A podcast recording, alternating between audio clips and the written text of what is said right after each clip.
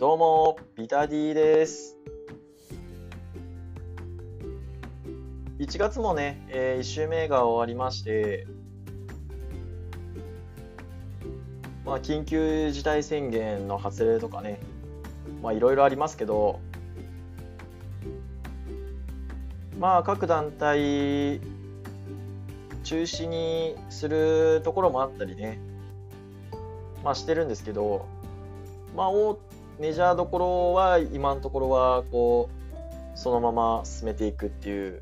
えー話ででまあ各団体ね、えー次のビッグマッチに向けていろいろとカードを切ってきてるなという感じですね。まあ、今、えーノアの1月10日の、えー試合を、まあ、見てから撮ってるんですけど、まあ、ノアは武道館で、えー塩崎、武藤と、えー秋山、丸藤組と、えー稲村、清宮組っていうのが、えー決まって、まあ、それ以外は、えー剣王が村上と、えー大阪でやるとかね、まあ、僕、大阪は一応見に行く予定をしてますんで、まあ、一つ楽しみなカードが増えたなという感じですね。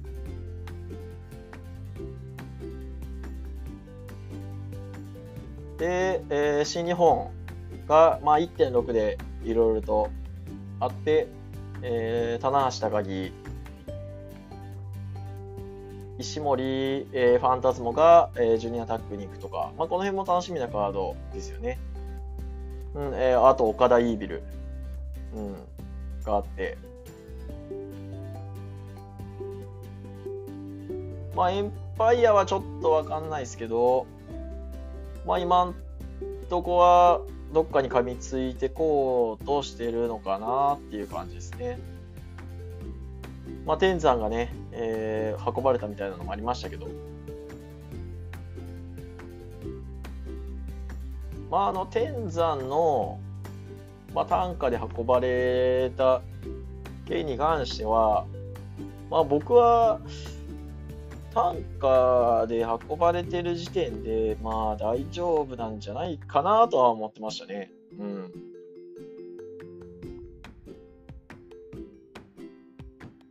まあ僕、プロレスはね、関係ないんですけど、あのー、2015年かな ?14 年かな？えー、と、名古屋ドームで、あのセンターの梶谷とレフトの筒香が、まあ、ぶつかってこう筒香が運ばれるっていうのがあったんですね。でまあそれを本当に左中間のスタンド席で見てたんですけどまあぶつかっ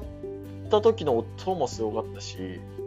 でその時は、まあ、救急車が名古屋ドームの中まで入ってきたんですけどまあ、横浜の応援団がね、レフトにいるんで、まあ、太鼓とかで、こう、頑張れ、頑張れ、つつごみたいな感じで言ってたんですけど、まあ、その時に、えー、長畑さんが、ちょっとやめてくれっつって。まあ、わかんないですよ。わかんないですけど、まあ、やっぱ、まあ、その梶谷への、まあ、攻め取る感じにも聞こえるっていうのもあったかもしれないですし、まあ、あとはやっぱ、その、まあ、多分動くのが一番危険なんですよね、ああいう時は。うん。動かすのが一番危険で、で声とかに反応して、頑張って動こうとしたらあかんのじゃないっていうのがあったんじゃないかなと思うんですけど、まあ、で、結局ね、救急車で運ばれてったんですけど、まあ、その時に、やっぱ、こう救急車で運ばれるとかやっぱこの担架で運ばれてる時点でやっぱその医療スタッフとはいえ救急のプロではないわけじゃないですか。うん。まあ、そういう意味では絶対動かしちゃいけないと思うんですよね、本当にやばい時って。そう考えると、まあ単価で運ばれてる時点ではそうなんじゃないかなと僕は思ってますけど、うんまあ、別にそれをね、まあがまあ、本当にこうガチっていうかねやばいと捉えて、まあ、心配するのはいいと思うんですよ正直。うんただなんか王冠にこう突っかかっていくのは違えんじゃねえかなとも思うし、まあ、王冠がああいうコメント出してる時点で天才良かったなって僕は思ったんで、まあ、王冠すげえなとは思いましたね。まあそんなとこですね。まあ、天山さんが無事で良かったなというとこです。はい。では、ポッドキャストを始めていきます。このポッドキャストは筋トレからプロレスにハマった私ビタリーがトレーニー目線からのプロレスラーの肉体考察をしたりプロレスの試合の感想や映画、ライブ、アニメなどイベントを体験した熱をそのまま吹き込むポッドキャストです。第48回は、えー、内藤哲也の肉体考察、えー、その1です。はい。まあ、肉体考察といっても、まだ肉体考察はしてない状態ですね。まあ、あの僕が今、内藤に持ってる印象を語っていこうかなと思います。はい。えー、僕がね、プロレスを見始めた頃は、2018年の、えー、1月の末ぐらいかな。なんですけど、まあ、その頃から今まででの、まあ、まあ、内藤の印象っていうのは、まあ、あんまり好きなレスラーではないっていう感じですね。まあ、僕が見始めた頃、2018年の、えー、内藤哲也っていうのは、まあむえー、ドームで岡田に負けて、えー、ノータイトルから始まって、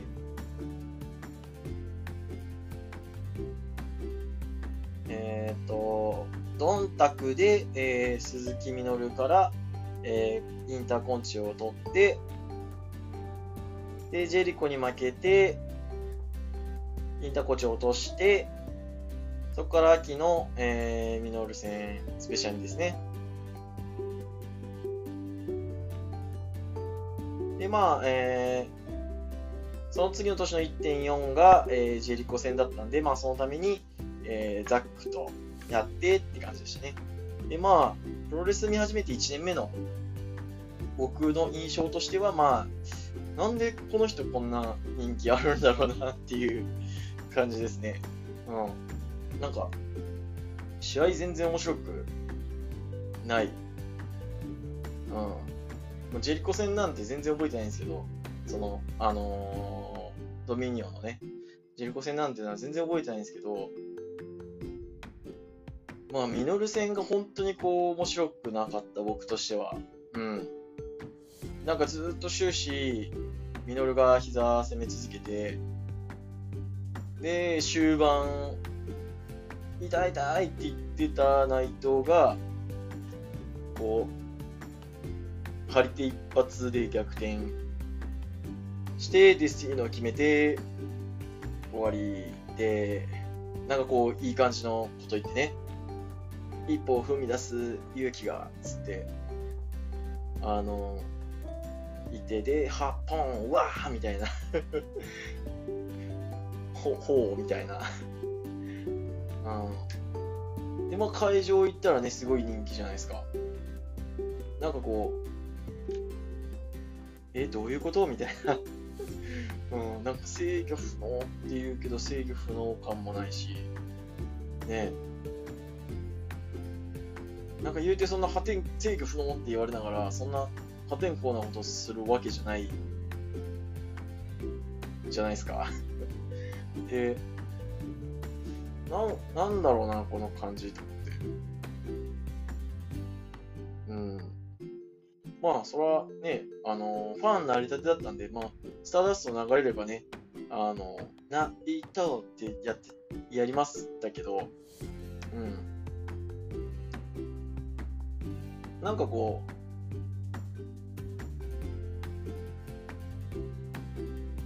あのー、人気と、その、試合の感じと、人気と試合が、こう、僕の中で印象が噛み合わないし、そのキャラと、その、なんか性格というか試合内容もなんか、こう、噛み合わないし、もう違和感しかなかったんですね、僕は。内藤哲也っていうのは。うん。で、まあ、2019年は、まあ、インターコンチチャンピオンとして、まあ、はい、あの G1 とかも入ってて、で、まあ、G1 後にインターコンチを落として、太一とスペシャルシングルやって、なんかこう、なんかこう、道が見えたみたいな。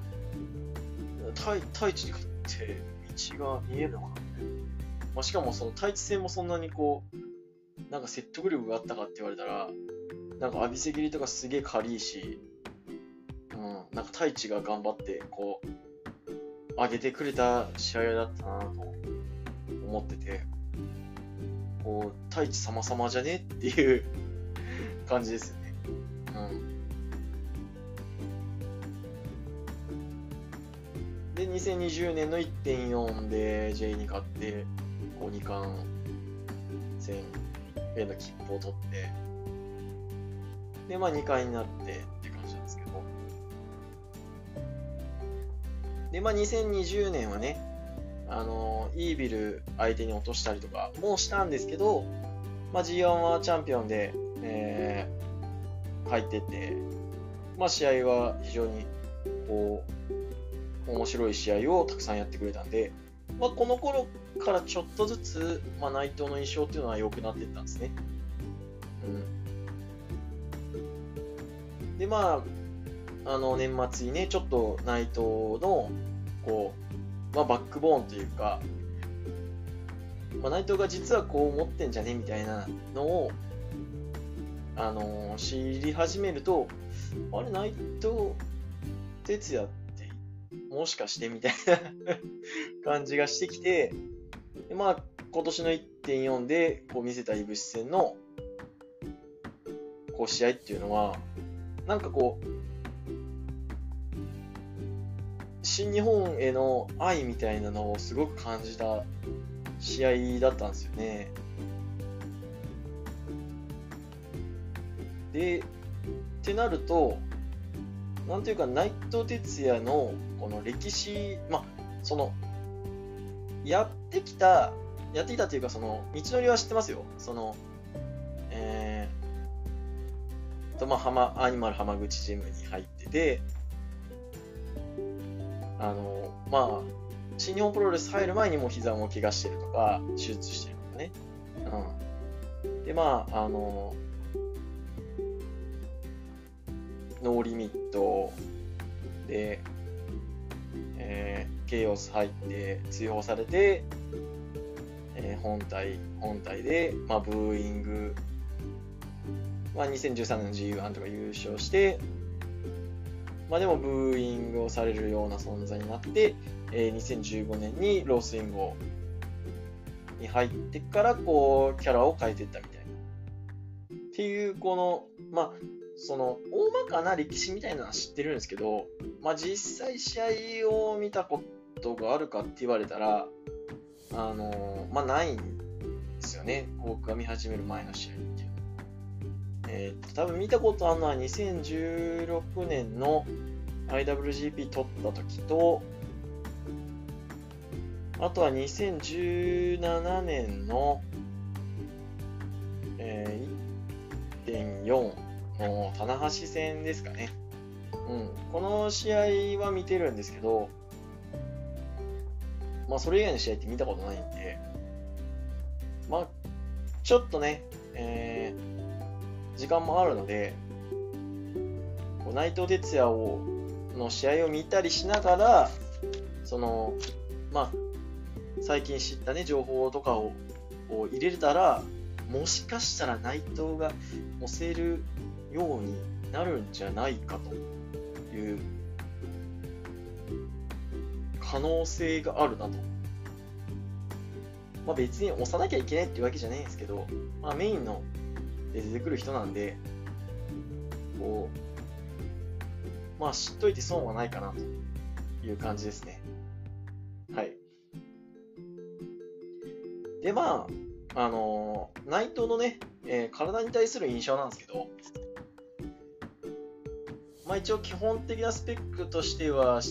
えー、身長180センチの、えー、体重102キロってことで、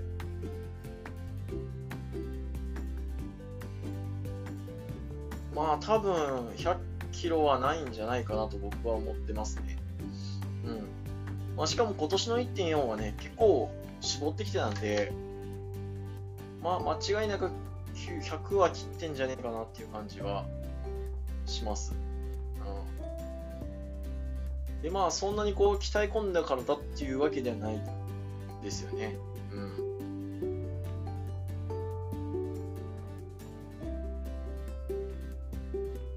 こう特筆して何かこういいとこがあるかって言われたらそうじゃない。うん。まあだからこう、まあ僕が好きになるタイプでは間違いなくないですね。うん。やっぱ僕はそのレスラーのキャラっていうのはまず肉体的な面から見てしまうタイプなのでまあそこから離れて好きになる選手っていうのは確かにいるんですけど、まあ、そんなに好きになるタイプの選手ではないです。はい。まあ、これが今の印象なので、こう、今の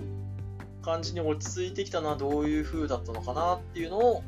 まあちょっと、えー、古い試合を振り返りながら、まあちょっと考察していきたいなと、次回ですね、したいなと思います。はい。で、まあ、ここでね、ちょっと、えー、リスナーの方にね、えー、お願いなんですけれど、まあ、内藤がね、えー、デビューして、もう、えっ、と、何年ですかね？えっ、と、内藤がデビューして、内藤がデビューして、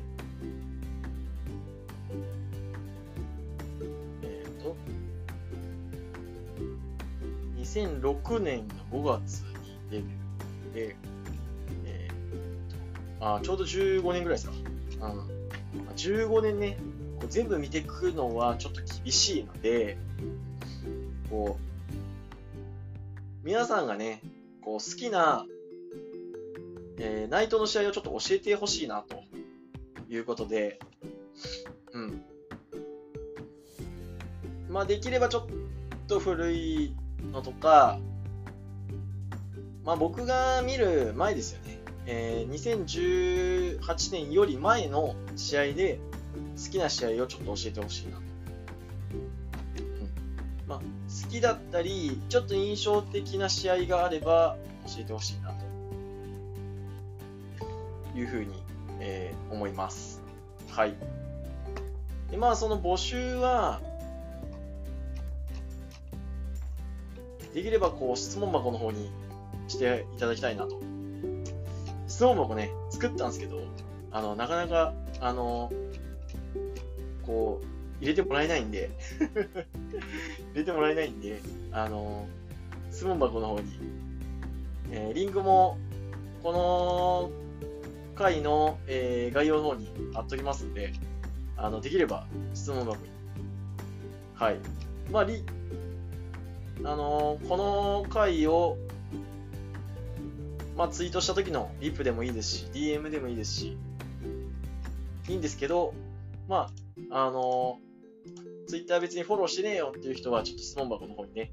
えー、お願いいたします。はい。では、えー、内藤哲也の、えー、肉体考察第1回は、